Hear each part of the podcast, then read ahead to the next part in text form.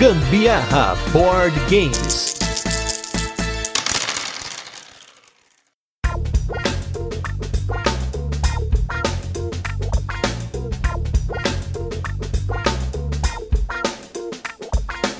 Você gosta de jogos com tema de cidade e arte diferenciada, o jogo de hoje é para você. Eu sou a Carol Guzmão. Eu sou o Gustavo Lopes e esse é mais um episódio do Gambiarra Board Games, o seu podcast sobre jogos tabuleiro, que já está quase chegando no seu episódio 200 de resenhas, porque de episódio aqui já passou de 350 faz tempo. E no episódio de hoje nós vamos falar de um jogo chamado Paper Town. Mas antes, como de costume, a gente vai fazer aquele resuminho para vocês de como o jogo funciona. Depois a gente vai ter curiosidades, tem participação do autor do jogo e por fim, as nossas experiências com ele. Essa vai ser uma semana especial onde a gente vai completar aqui de segunda a sexta só com jogos de designers nacionais. Portanto, a gente vai pular a parte tradicional aqui do cast e ir direto pros jogos. Segue aí, então vamos falar de Paper Town.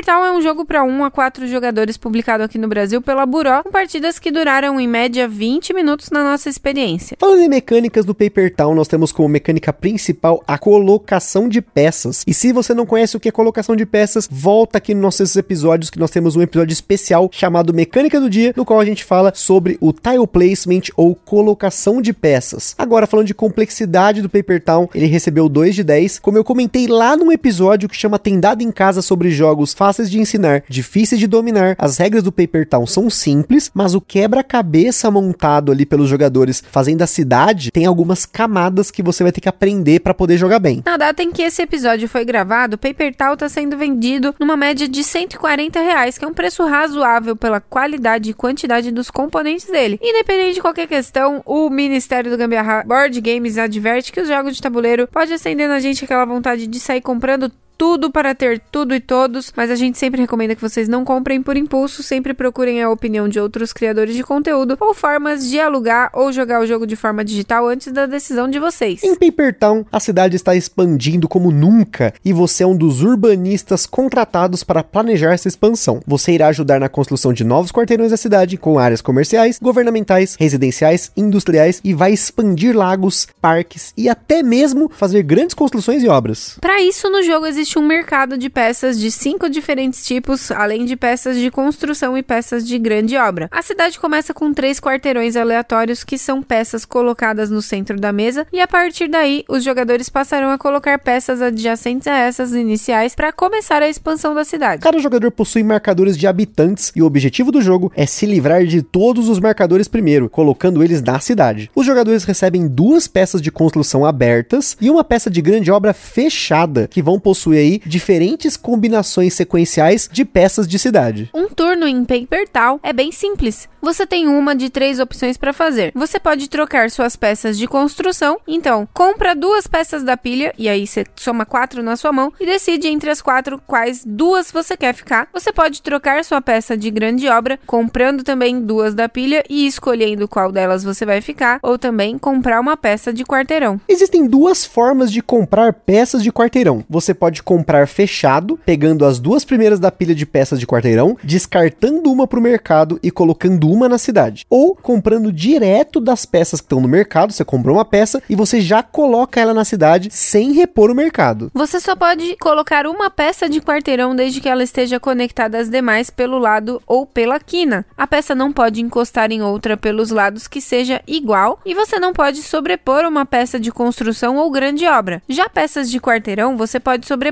desde que quando você fizer essa sobreposição, você já esteja completando uma construção ou uma grande obra. A grande sacada aqui é que a cidade é construída por todos os jogadores juntos, mas cada jogador vai tentar formar padrões das peças de construção e de grandes obras que possuem. Porque se no final da sua jogada você completar uma construção ou uma grande obra, você pode colocar a peça construída virada para baixo por cima de uma das peças que fez parte dessa construção e ainda por cima você vai colocar três ou quatro marcadores de habitante. Caso exista existam marcadores de habitante de outros jogadores em um ou mais quarteirões que fizeram parte dessa sua jogada, você ainda devolve eles pro dono, ou seja, além de você estar tá mais próximo da vitória, você ainda atrasa o oponente. O que não quer dizer que você já tem um seu, você vai colocar outro junto, só pode ter um marcador por peça de quarteirão. Mas aqui tem uma regra importantíssima que você só pode completar uma construção, uma grande obra sua, mesmo que alguém complete por você, isso não conta. Você precisa sobrepor uma peça mesmo que seja do mesmo tipo para conseguir finalizar uma peça de grande obra de construção no seu turno. O jogo segue com os jogadores comprando e colocando peças de quarteirão na mesa, além de completar suas construções e grandes obras, até que uma de três situações ocorra. Um jogador colocar todos os seus marcadores de habitante em jogo, sendo declarado vencedor, quando não restar mais peças de quarteirão na pilha de compras, mesmo que haja ainda peças no mercado, ou quando no fim de um turno não restar peças de grande obra ou construção disponíveis. Nesses últimos dois casos, quem tem mais marcadores vence. Em caso de empate, quem completou mais grandes obras e construções. E antes da gente continuar, queria comentar sobre os nossos parceiros e lugar a Acessórios BG, essa empresa sensacional que faz overlays, faz playmatch, faz muita coisa bacana para os jogos de tabuleiro. Entra lá www.acessoriosbg.com.br. Em segundo lugar, nós somos nosso evento parceiro que é o Board Game São Paulo, que acontece todo final de mês, no último sábado, lá na Omniverse, aqui no bairro do Brooklyn, em São Paulo. Não deixa de acompanhar eles também nas redes sociais. Temos a nossa loja parceira que é a Bravo Jogos, tem excelentes condições de preço e frete para você comprar seu jogo de tabuleiro, ainda mais nessa Black Friday. A galera tá comprando geral. E se você quer ajudar o Gambiarra Board Game sem gastar um centavo adicional, coloca no final da sua compra o cupom Gambiarra na Bravo. E por fim, a nossa loja parceira que é Aroma de Madeira, que tem muita coisa bacana lá em madeira, tem estantezinha para colocar tintas, tem jogos em madeira. E se você colocar o cupom Aroma de Gambiarra, você ainda ganha um descontão comprando lá. E se você apoia o Gambiarra Board Games lá no Catarse, você vai ter vouchers mensais sendo sorteados para acessórios BG, para Aroma de Madeira, tem cupom de desconto adicional lá na Bravo Jogos e muita coisa bacana. Então não deixe de apoiar a gente lá no Catarse. A aroma de gambiarra deve ter cheiro de fio queimado, né?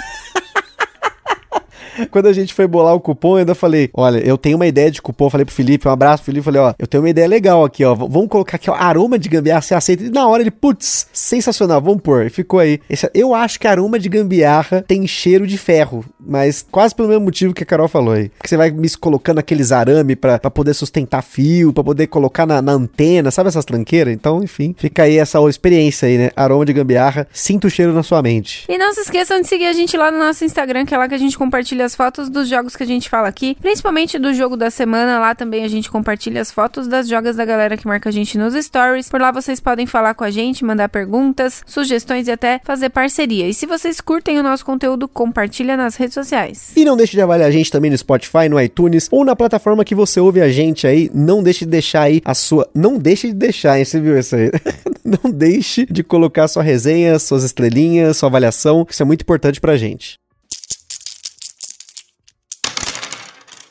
Paper Tau é um jogo do designer Rodrigo Rego que já esteve aqui presente com seus jogos Camisa 12, Herdeiros do Khan e Emboscados com arte do Rafa Miquileto, que na verdade é uma arte bem diferente. As imagens nas peças do Paper Town são fotos de uma técnica de dobradura chamada Papercraft, ou seja, são maquetes feitas de papel que foram fotografadas e tratadas para ilustrar as peças do jogo. Mas quem somos nós para falar disso, já que temos aqui o próprio Rodrigo Rego para contar um pouco sobre o Paper Town para vocês. Fala Carol, fala Gustavo, aqui é Rodrigo Rego, autor do Paper Town. Vim aqui falar um pouquinho sobre o background do jogo. O Paper Town é um jogo que eu gosto muito e que foi o primeiro jogo que eu comecei a fazer muito antes do segundo, né? O Paper Town ele começou em 2007, quando um amigo meu me avisou de um concurso da Brink que estava rolando para jogos de tabuleiro. A gente mal estava começando a conhecer esse mundo de jogos modernos. Eu tinha jogado, sei lá, talvez dois ou três jogos só. Então a gente não tinha ainda muita noção de mecânicas e coisa. Foi tendo umas ideias meio a esmo. Nenhuma delas funcionou muito bem. Todas meio tinham a ver com tile placement, apesar de na época eu nem saber exatamente que isso era uma mecânica. E a única ideia que acabou evoluindo um pouco mais foi uma ideia que eu tive de formar bandeiras tricolores com tiles, né? Formar esse padrão, tipo bandeira da Itália, vermelho, branco, verde, bandeira da França, vermelho, branco, azul e formar esses padrões para tentar ganhar pontos. E a gente decidiu trabalhar com, com essa ideia num jogo chamado Flags. E o primeiro grande erro que a gente cometeu foi começar a fazer a arte antes mesmo de testar qualquer mecânica do jogo, fazer qualquer teste. Então, antes de fazer qualquer teste, eu já tinha uma capa do jogo toda feita em aquarela. Eu, na época, me meti a, a, a, ser ilustrador também, né? Já tinha os tiles todos bonitos e tal. E mandamos o jogo com poucos testes para lá. O resultado não podia ser outro que não o jogo não ter sido selecionado entre os finalistas, coisa que na época que me deixou muito frustrado, eu achei muito injusto, achava que o jogo era muito bom, extremamente inovador e tal, e achei que, o pessoal não tinha ainda essa cabeça para conhecer jogos modernos. E o jogo ficou então num limbo durante uns quatro anos, quando eu de fato comecei a me dedicar mais a jogar jogos de tabuleiro. Arrumei um grupo fixo, a gente jogava toda semana. E numa dessas semanas, lá por 2011, 2012 talvez, o, eu coloquei esse protótipo antigo que eu tinha para testar e descobri que o jogo era uma bosta. Era muito ruim. A gente ficou horas e horas jogando, o jogo não acabava, um jogo bem enfadonho assim. E aí sim eu entendi por que, que ele não tinha ido para frente no concurso, né? Então o jogo ficou no limbo mais uns dois ou três anos quando eu, e quando eu comecei a participar da Mansão das Peças, né? Que é um grupo de playtests aqui no Rio, que inclui o, o Leandro Pires, o, o, o Rômulo Marques e, e outras pessoas. Eu trouxe o jogo de novo, mas dessa vez com um twist, que foi fazer o jogo não ser apenas sobre criação de padrões, né? Mas também um jogo sobre controle de área. Então imagina o Paper Town sem os bonequinhos que você coloca em cima para controlar aqueles tiles. Ele ser só um jogo de fiz um, um padrão, ganho pontos, fiz um padrão, ganho pontos e, e, o jogo ser assim até o final. O jogo não era bacana, né? E, e foi com esses bonequinhos que as pessoas depois podem disputar o controle de um tile colocando, formando seu padrão por cima, é que o jogo deu uma mudou completamente, né? não, não só deu uma elevada, ele virou de fato um jogo, coisa que ele não era. É, então a gente passou aí vários, várias semanas refinando ele na mansão, também com meu grupo de jogos, com a minha esposa, várias tentativas, até que ele ficou bacana e levei ele numa oportunidade para Redbox, que na época ainda não era Buró, se chamava Redbox. O Antônio Pop, que era o, o dono da Redbox, gostou demais do jogo, mas ele pediu uma mudança de tema. Ele falou que achava que bandeira não, não ia vender e que o jogo precisava de um tema um pouco melhor do que esse. Né? Então eu fiquei pensando, tipo, tive várias ideias de tema e um ano depois vim para ele com a ideia de um jogo sobre, sobre cidades, em que as cores das bandeiras tricolores passavam a ser zonas das cidades que você tinha que alinhar para fazer uma grande construção. Né? E já veio ali também a ideia do, dos tais, em vez de serem quadrados, serem losangos, simulando aquela perspectiva isométrica. Né? Isso, além de tudo, deu uma flexibilidade muito maior para criar os objetivos do jogo, né? porque quando eram bandeiras tricolores, tem poucas variações dentre os países conhecidos de bandeiras. Né? Então eu tive que começar a apelar para a Abcásia do Norte, províncias russas esquisitas e coisa e tal, para conseguir ter variação suficiente nos objetivos do jogo. Outra coisa que o, um jogo sobre cidades propiciou é ter padrões diferentes desses de três cores. Então, ter um padrão de, de quatro, como são aqueles objetivos grandes de quadrado, foi também algo que não havia antes da, desse novo tema. Com essa arte, essa proposta de, de um jogo isométrico em formato de losango, o Pop chamou o Rafa Micheleto, que é um autor que faz tudo em paper art, né? E ele fez verdadeiras maquetes de papel e fotografou e isso passou a ser a arte do estágio. Então aqueles prédios comerciais, residenciais e tal que tem no jogo não são arte feita em computador, é tudo feito à mão e fotografado. É uma das coisas mais impressionantes. E a gente estava então com o jogo já sendo divulgado com essa arte e com o nome de Micrópolis. E aí deu outro problema, que foi o fato de que a Asmodee ia lançar um jogo naquele mesmo ano com esse mesmo nome, de um autor pouco conhecido chamado Bruno Catala. Né? Era um jogo que não tinha nada a ver, além do nome, era um jogo sobre criação de formigueiro, mas o, o fato de ter um, um jogo jogo da Asmodee e do Catala com o mesmo nome fez com que a gente tivesse que mudar o nome do nosso, né? E mudamos então para Paper Town, aproveitando a arte do, do Rafa Micheleto, que era o que estava bombando até então. Né? E aí o jogo acabou sendo publicado só em 2021, né?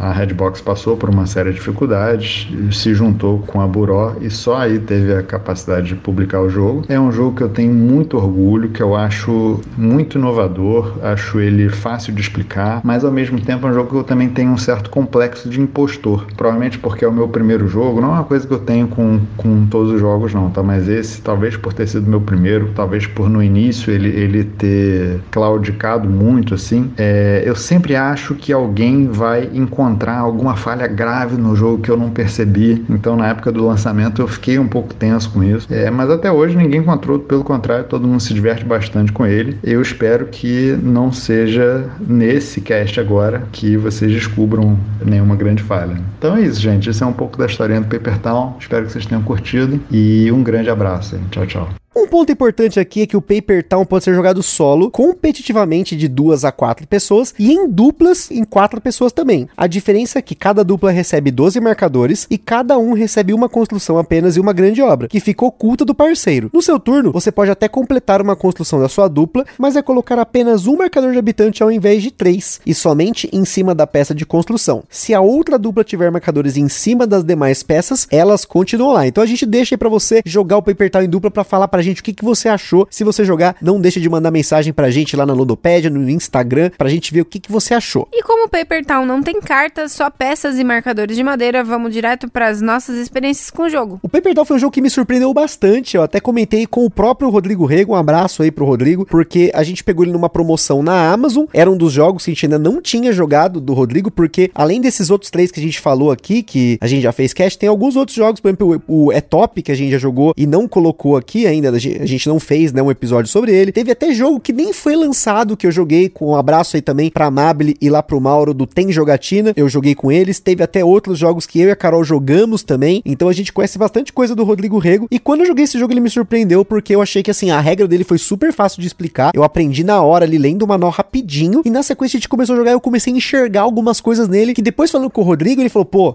maneiro, né? Porque vocês enxergaram coisas que nem todo mundo enxerga de primeira. Essa coisa de você ir para cima do oponente e fazer algumas estratégias para você ir bloqueando ele usando as peças de grande obra e de construção, você marcar o oponente colocando peças para poder tirar as peças dele, porque até dá para os jogadores jogarem cada um indo para um lado, mas o legal do jogo é você fazer esse xadrezão um em cima do outro nessa marcação. E isso em dois fica ainda mais acirrado porque só tem uma pessoa para marcar. Em mais jogadores você consegue ir mais além. A gente jogou esse jogo em dois e três jogadores. A gente não jogou em quatro pessoas, mas em três jogadores para dois a diferença é que você tem duas pessoas. Então você tem mais oportunidades de poder fazer um bloco ali, de até as pessoas começarem a fazer os padrões da sua grande obra, porque as construções você tá enxergando, mas às vezes até sem querer, jogando sem prestar atenção, você já tá fazendo meio caminho andado pro oponente, ele vai lá e só coloca uma peça e arrebenta, né? É, enfim, eu acho que independente da escala de complexidade, eu percebo que a gente tem inteligências que podem atrapalhar um pouco nisso. Porque, por exemplo, eu não consigo fazer boas jogadas nesse jogo.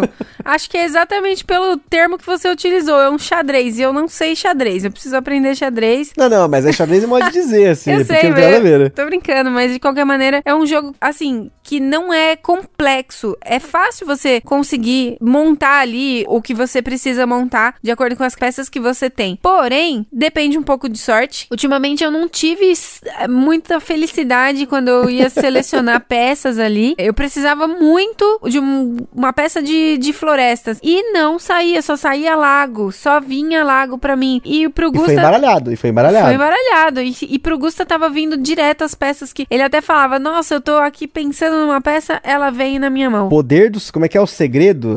Aquele lá que você mentaliza, né? e, e o negócio funciona, mas não sei não, eu devo estar com energia negativa pesada. não rolava. Enfim, eu nunca ganhei esse jogo. Nunca ganhei. A minha mãe foi super bem e teve nessa vez que a gente jogou com ela, eu acho que eu consegui colocar um habitante. Não, foram acho que três habitantes, vai. É, mas aí vocês foram lá e tiraram os meus Não, e mas você eu tinha mais, com você tinha mais. É o que eu- a gente foi tirando.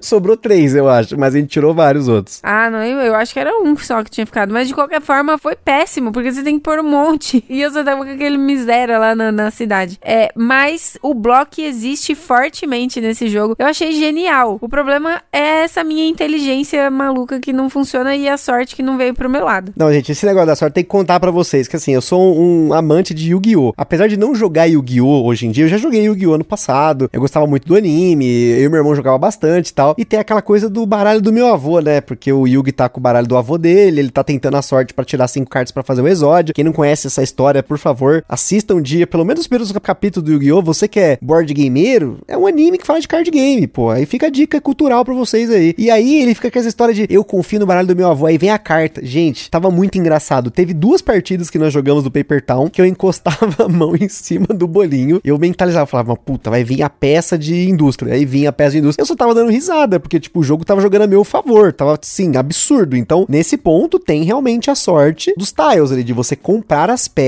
e vir a peça que você tá precisando para conseguir completar uma construção ou uma grande obra. Mas nesses dois casos, foi muito engraçado, porque, tipo, foi uma coisa assim de 12 a 3 pontos, assim. Eu consegui rapidamente bloquear de todos os lados e fazer em cima ali cada uma das minhas peças de construção e grande obra e acabei terminando o jogo primeiro que todo mundo duas vezes, assim. Foi, foram duas partidas absurdas. A primeira partida, eu me lembro que foi bem acirrada, porque a Carol tava vendo esse esquema das peças tal, tava pegando a maldade ali e tal, então a gente acabou sendo bem acirrada. Mas as outras partidas, realmente, eu confesso que teve um pouquinho de sorte ali e foi o, o, o baralho do meu avô e foi muito bem. Agora, falando um pouquinho da arte do jogo, gente, essa arte desse jogo é linda, maravilhosa. Eu sou muito fã de jogos de cidadezinha, principalmente no videogame. Um abraço aí pro Tony, que a gente tava falando sobre jogos de planejamento urbano e coisas do tipo. Apesar do Paper Town ser um jogo mais abstrato, não ter tanta relação com isso, ele ainda tem a estética, aquela estética mais Sin City de cima, sabe? Que nem eu falei no episódio dos Prolópolis, né? Que você vê de cima ali os quadrantes tal. Eu gosto bastante disso, sempre gostei muito de jogos desse tipo. Tanto que estou aqui coçando para não comprar os Cities Skylines lá do, do PlayStation aqui, para que eu sei que começar com esse negócio eu vou querer fazer a melhor cidade do mundo, essas coisas do tipo. Eu não vou querer fazer trânsito, eu quero lutar, né? Lutar para não ter trânsito. Nesse jogo não tem isso, assim, é mais encaixe de peças, mas a arte do jogo evoca muito esses jogos mais antigos de cidadezinha que eu gosto pra caramba, então é um ponto para mim extremamente positivo a estética do jogo. Com certeza,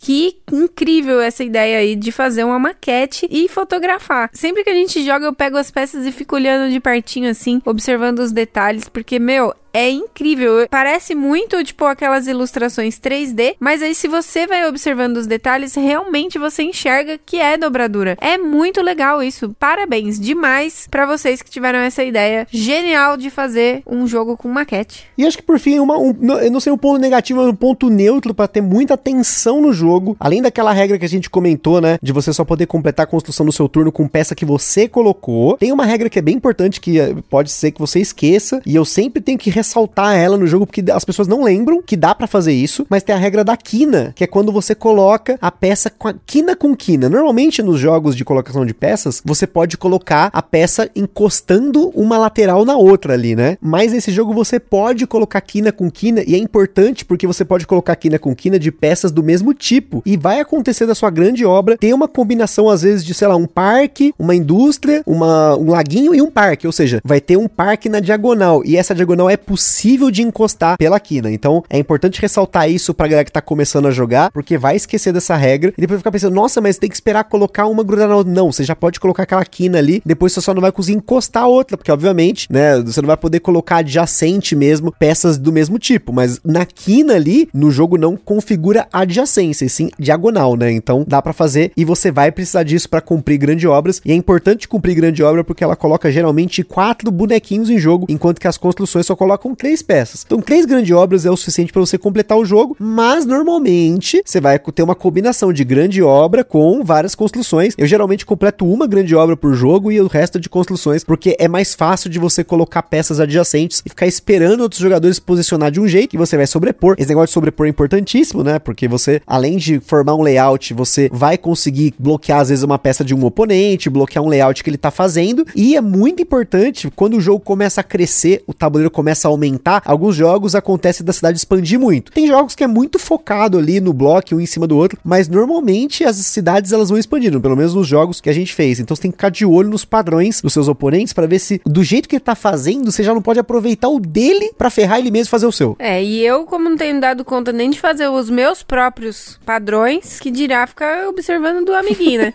mas é, é isso que eu falei, no, no, não é um jogo complexo, mas você tem que ter ali, mitigar sua sorte, precisa disso, mas ao mesmo tempo você tem que enxergar de forma panorâmica ali o negócio funcionando, né? Tem que ter uma visão espacial da coisa ali, e pelo visto não é o meu forte, não. e mitigar a sorte talvez com karma, né? Porque não tem muito o que fazer aqui, né? Comprou duas peças, o que vier veio, né? É, isso é, ou é aquilo que você já tinha. então é isso aí, pessoal. Espero que tenham gostado desse episódio sobre o Paper Town. Mais um jogo do Rodrigo Rego aqui aparecendo nesse podcast. E é isso aí. Aquele forte abraço e até a próxima. Beijo, tchau!